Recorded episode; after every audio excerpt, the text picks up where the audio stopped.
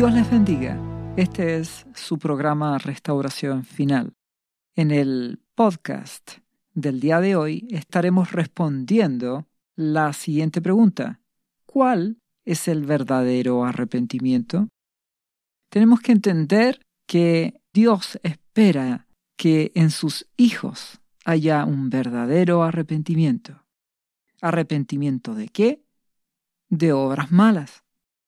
Si vamos a Mateo 22, versículo 37, nuestro amado Señor Jesucristo habla acerca de los mandamientos de Dios.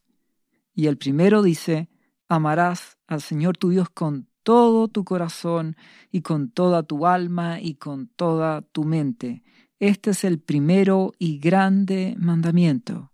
El primer mandamiento, lo que Dios espera de cada uno de sus hijos es que le amemos a Él y a nuestro amado Jesucristo con todo nuestro corazón, que amemos a su Espíritu Santo con todo nuestro corazón, amar a Dios con nuestras fuerzas, con nuestros pensamientos, con nuestros deseos, con nuestras intenciones.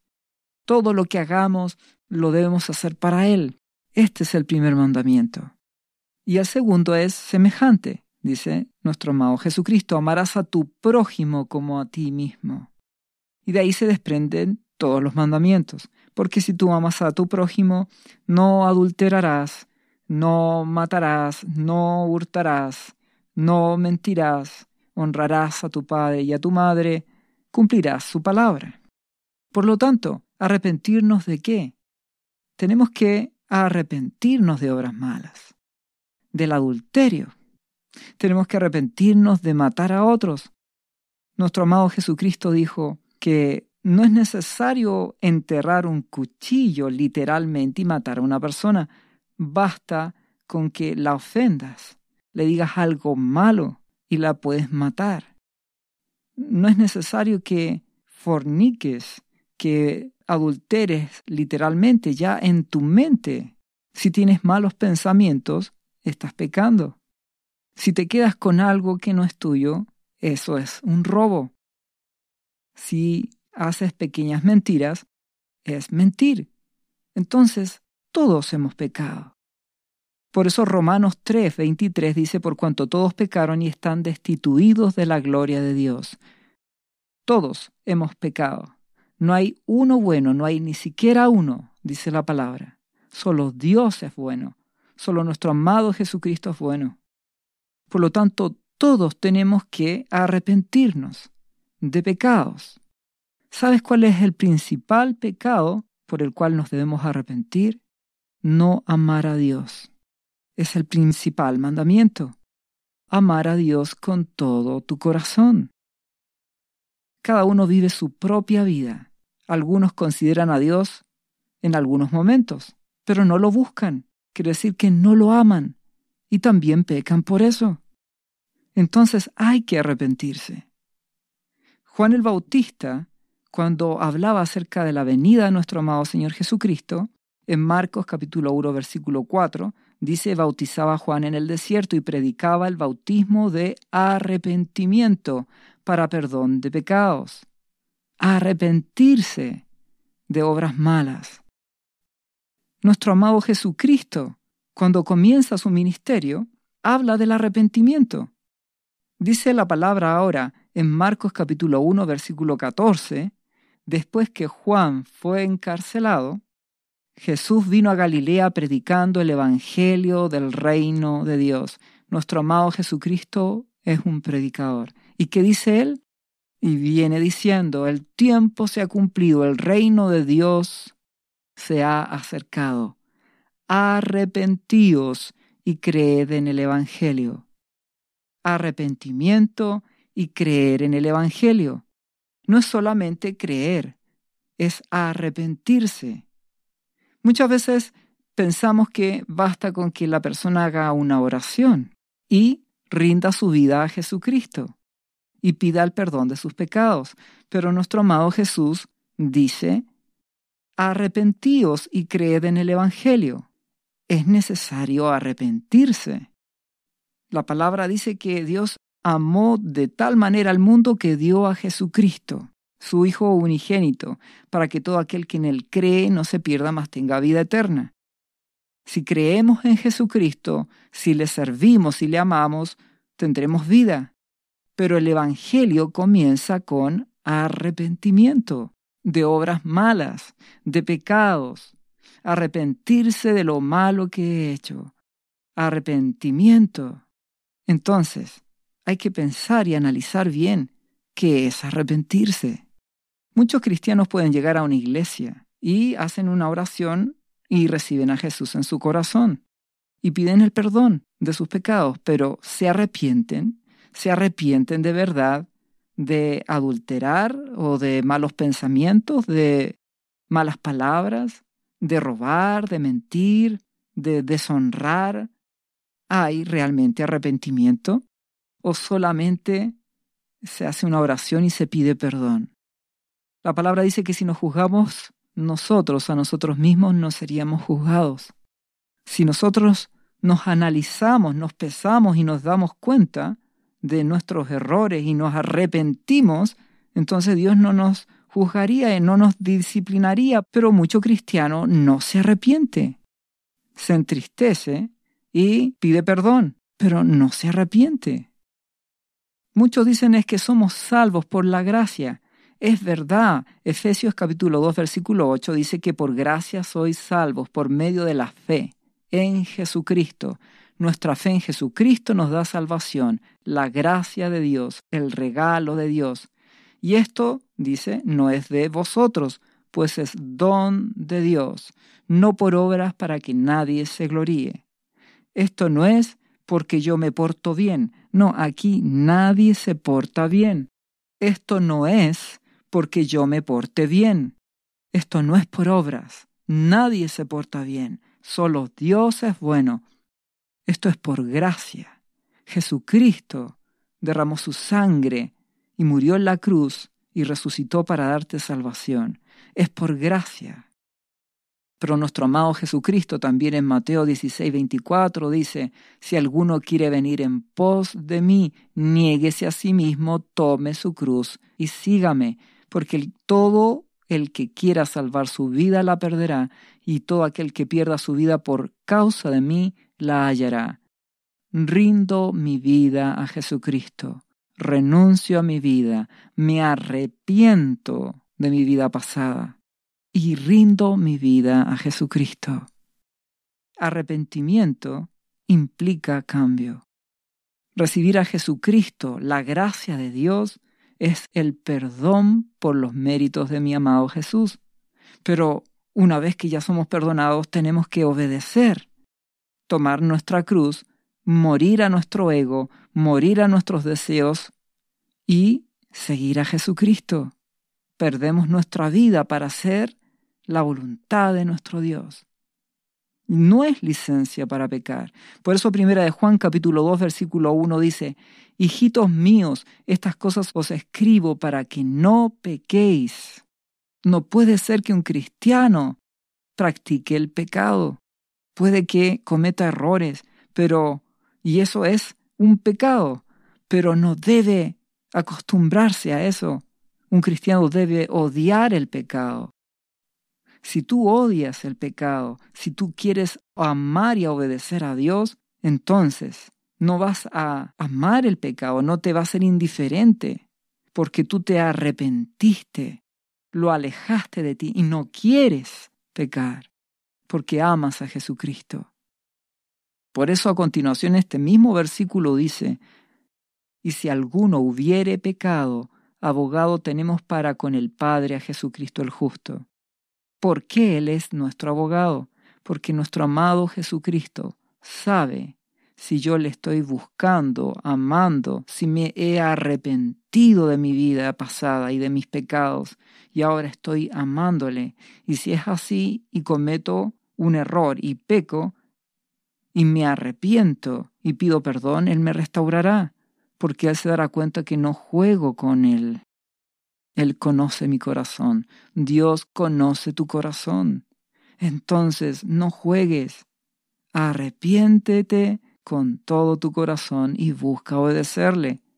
Porque a continuación, primera de Juan, capítulo 2, versículo 3 dice, y en esto sabemos que nosotros le conocemos. ¿Cómo sabemos que conocemos a Dios? Si guardamos, dice, sus mandamientos. El que dice yo le conozco y no guarda sus mandamientos, el tal es mentiroso y la verdad no está en él. Si decimos que somos hijos de Dios, no podemos practicar el pecado. Lo aborrecemos porque nos hemos arrepentido. Primera de Juan 2.26 dice, el que dice permanecer en él debe andar como él anduvo, como nuestro amado Jesucristo. Entonces, muchas personas que no conocen a Jesucristo llegan al Evangelio, conocen la verdad, entregan sus vidas a Jesucristo, piden perdón por sus pecados. Mi amado Jesucristo los limpia. El amado Espíritu Santo entra en la vida de ellos y la persona empieza a experimentar cambios.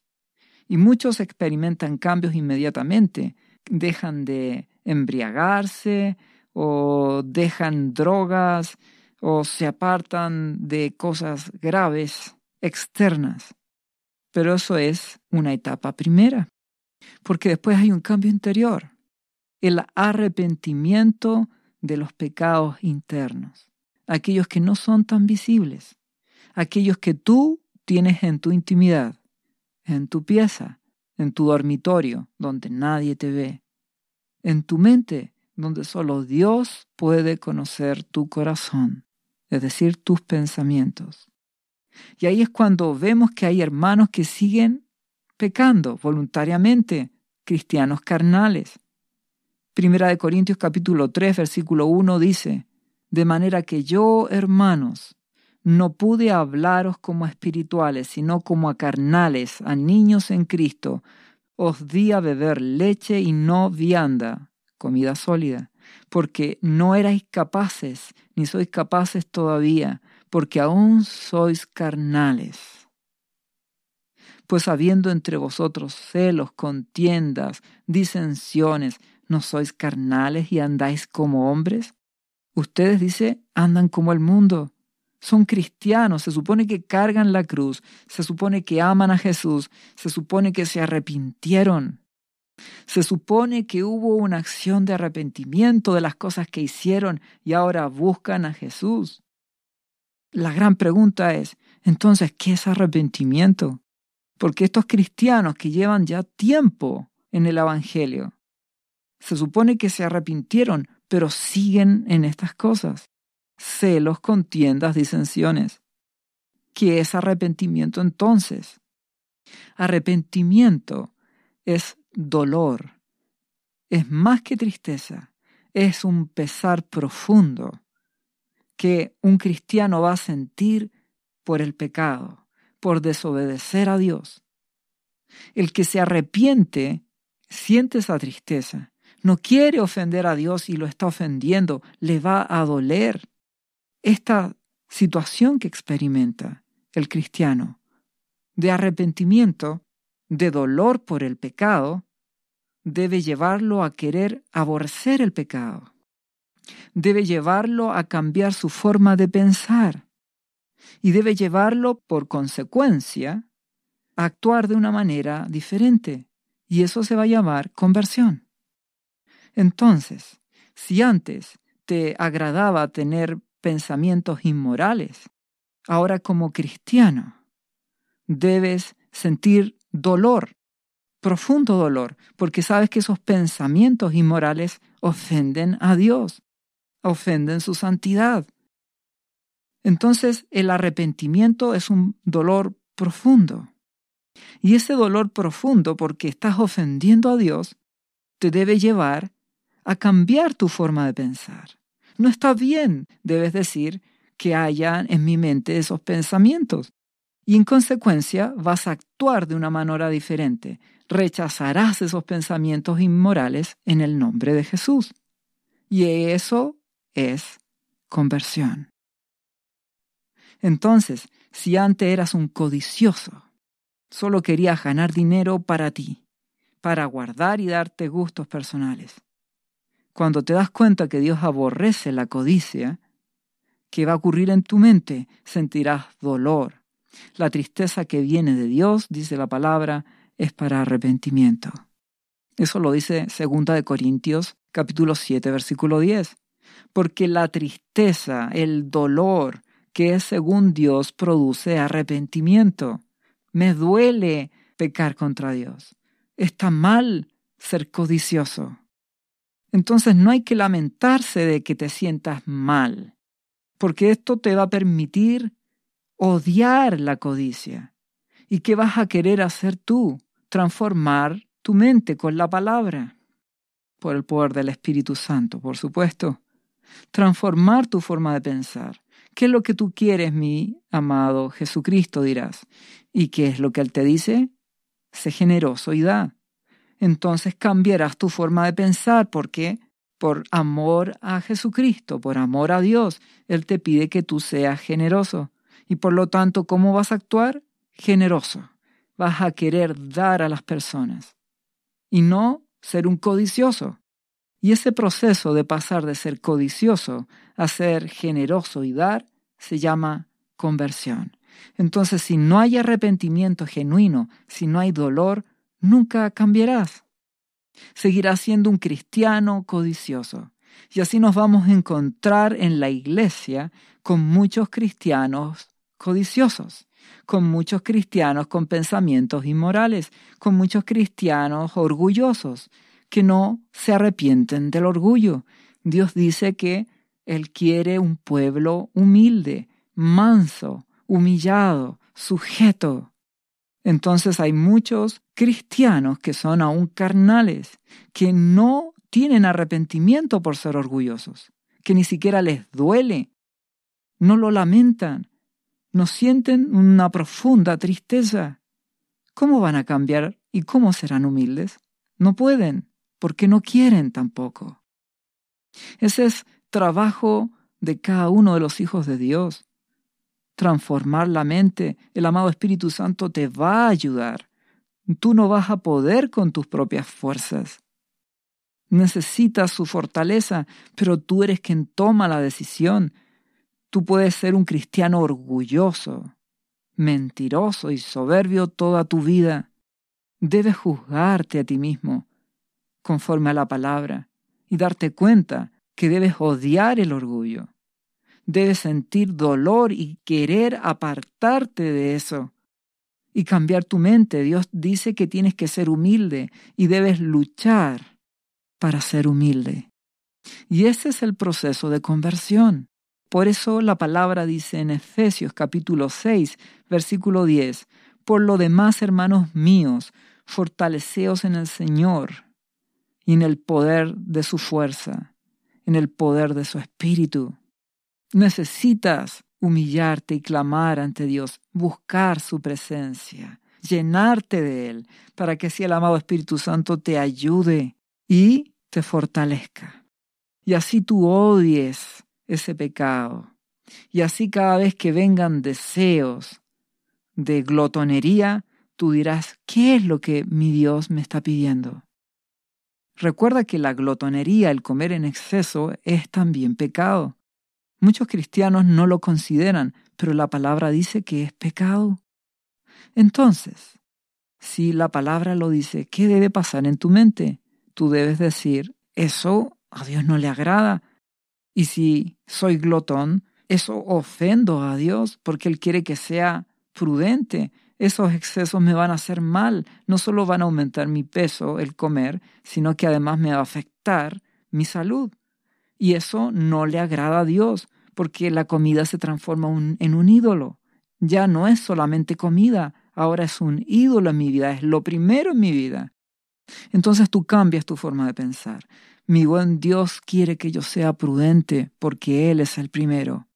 Y al cambiar tu forma de pensar, pero primero arrepentirte de haber sido un glotón y sentir dolor por haber comido en exceso, te va a llevar a cambiar tu mente y con la ayuda del Espíritu Santo empezarás a ser prudente. Falta arrepentimiento. A la iglesia actual ni siquiera hablamos de las personas nuevas que entran a conocer a Jesucristo. Hablamos de la iglesia actual que lleva cinco años, diez años en una iglesia, sigue haciendo las obras pasadas. No los pecados más evidentes quizás, pero sí muchos pecados no visibles, los del corazón, aquellos que no se dan cuenta las personas fácilmente. Las personas siguen pecando. ¿Sabes cuál es el peor pecado de la iglesia? Lo que Dios nos ha mandado en primer lugar. Amarás a Dios con todo tu corazón. Lo amarás. Él debe ser el primero. Él debe ser el anhelo de tu corazón. Tú debes anhelar su presencia, querer estar con Él, querer estar con Jesucristo. Debes tener hambre y sed por Él. Debes amar a Jesucristo. Eso es el primer mandamiento, eso es lo que Dios te exige en el Antiguo y en el Nuevo Testamento. Amarás a Dios. Ámame. Yo debo ser el primero, dice Dios, dice nuestro amado Jesucristo. Y la iglesia es tibia, no lo ama. No ama a Dios como Él se merece. Por eso deja a Dios en un segundo lugar. Y eso es pecado, ¿entiendes? Y a la iglesia le falta arrepentimiento, no siente dolor por eso. Es insensible. Por eso en Apocalipsis, nuestro amado Señor Jesucristo habla de que perdiste tu primer amor, Éfeso. Así no sirves, aun cuando hagas muchas obras, aun cuando hagas mucha misericordia, incluso aun cuando ores mucho. Si pierdes tu amor por mí, no te sirve. Por lo tanto, Cambia tu manera de pensar. Arrepiéntete. Debes sentir dolor, tristeza, reconocer el pecado, cambiar tu forma de pensar y luchar por amar a Jesucristo. Esto no es un sentimiento, es una decisión. Por cuanto amo a Jesucristo me esforzaré para buscarle, para orar cada día, para querer estar en comunión con Él, para leer su palabra. Me esforzaré porque ya me arrepentí, porque aborrezco el pecado, porque no quiero deshonrar a Jesucristo, no quiero deshonrar a mi Padre, me he arrepentido, siento un pesar, un dolor que es para salvación, porque quiero amar a Dios, quiero amarlo, quiero cambiar mi forma de pensar y obedecerlo y actuar como nuestro amado Jesucristo nos ordena. Cambiar la mente. Eso es lo que Dios nos exige. Entonces, ¿qué es lo que sucede? Necesitamos la fortaleza de Dios. Porque la palabra dice en Romanos capítulo 8, versículo 12. Así que, hermanos, deudores somos, no a la carne, para que vivamos conforme a la carne porque si vivís conforme a la carne, moriréis. Mas si por el Espíritu hacéis morir las obras de la carne, viviréis.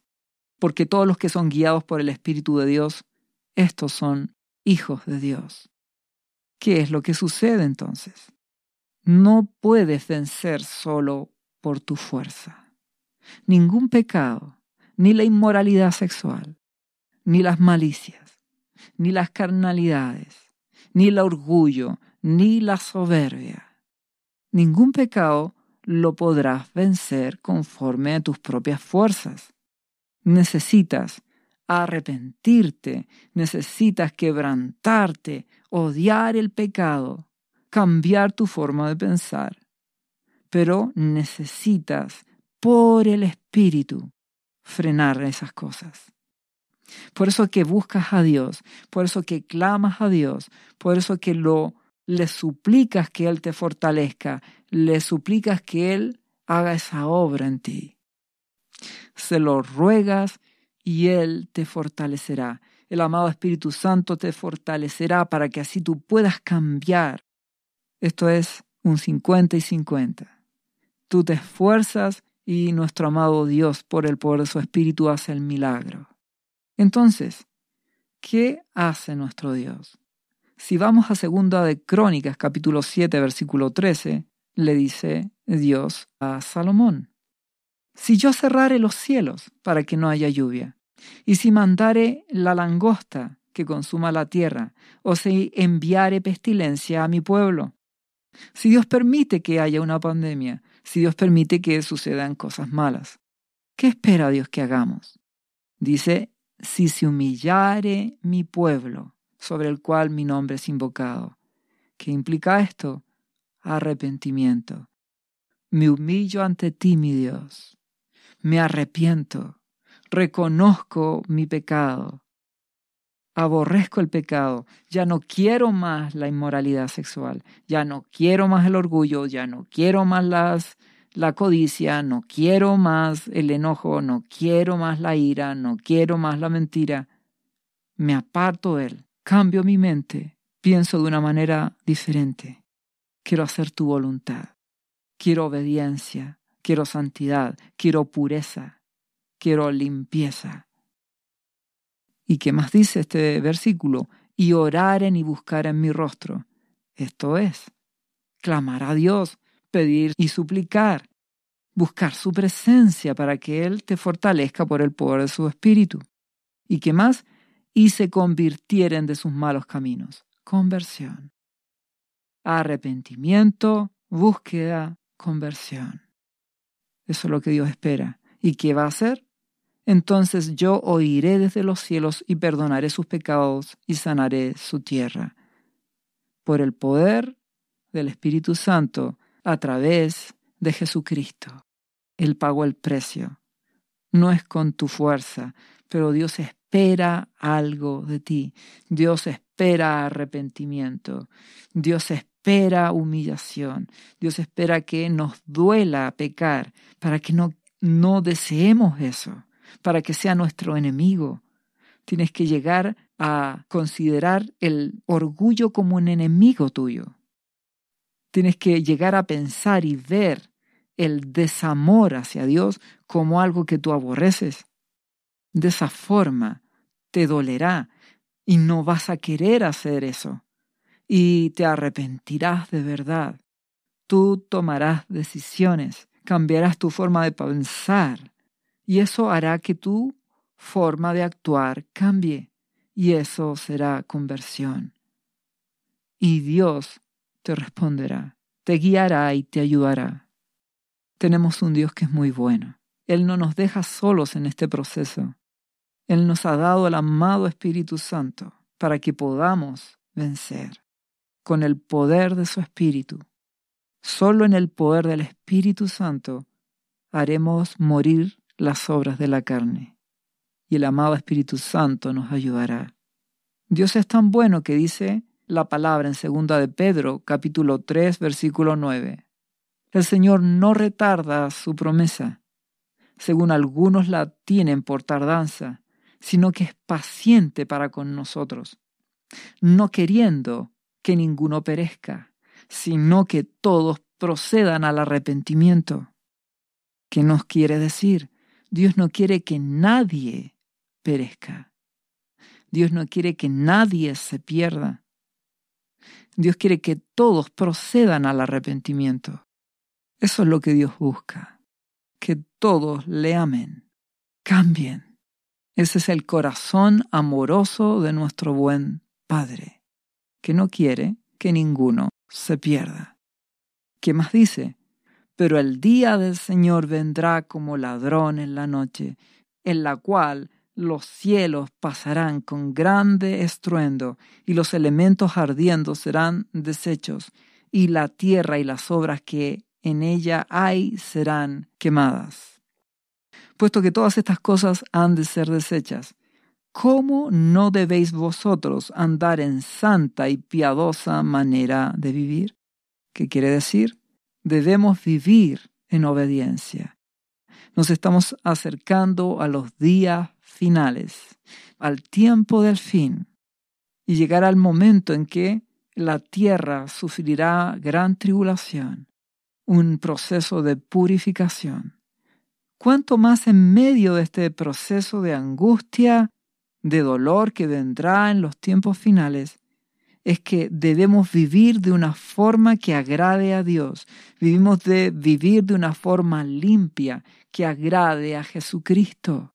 Para eso debemos experimentar arrepentimiento, un profundo dolor, lo cual nos va a llevar a buscar a Dios, a clamar a Él, a humillarnos ante Él, para que el amado Espíritu Santo nos fortalezca y por su poder cambiemos nuestra forma de pensar. Nosotros pondremos de nuestra parte. El Espíritu Santo nos ayudará y cambiaremos nuestra forma no solo de pensar, sino también de actuar. Y esto es conversión. Y si nos convertimos, entonces Dios nos mira como verdaderos cristianos, que guardan su palabra, que obedecen a Jesucristo. Y fruto de eso, seremos guardados de la hora de la prueba, que ha de venir al mundo entero para probar a los moradores de la tierra. Dios guardará a los suyos. Dios te bendiga en el nombre de Jesús. ¿Sabía usted que Jesús le ama y que murió en la cruz por sus pecados? Él ya pagó el precio por usted.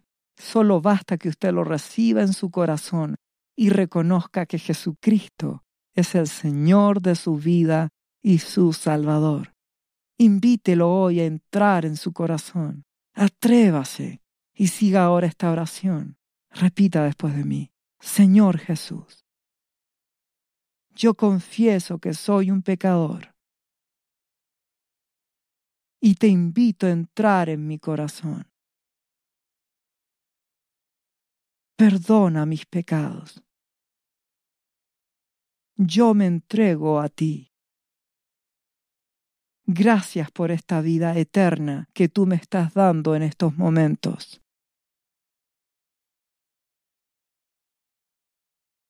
yo te confieso ahora como mi Señor y mi Salvador. Lea la Biblia y busque una iglesia cristiana para que le enseñen la palabra de Dios. Lea Juan capítulo 3 versículo 16. Visite cristo-viene.cl. ¿Sabías que Jesús te ama y quiere sanarte de toda enfermedad? La Biblia dice que Jesús llevó tus enfermedades y sufrió tus dolores para que tú ahora estés sano. Solo tienes que creer en Jesús y pedirle que entre a tu corazón y perdone tus pecados. Repite este versículo de la Biblia varias veces al día, cada día, por las heridas de Jesús fuimos sanados y por esta promesa yo soy sano. Los azotes que sufrió en la cruz representan tu sanidad para este tiempo. Tienes que creerlo con todo tu corazón, porque Jesús te ama y quiere verte sano de cualquier enfermedad. No te rindas, insiste y créele a Jesús. Lee la Biblia y busca una iglesia cristiana. Lee Isaías capítulo 53, versículo 5. Visite cristo-viene.cl. Restauración final.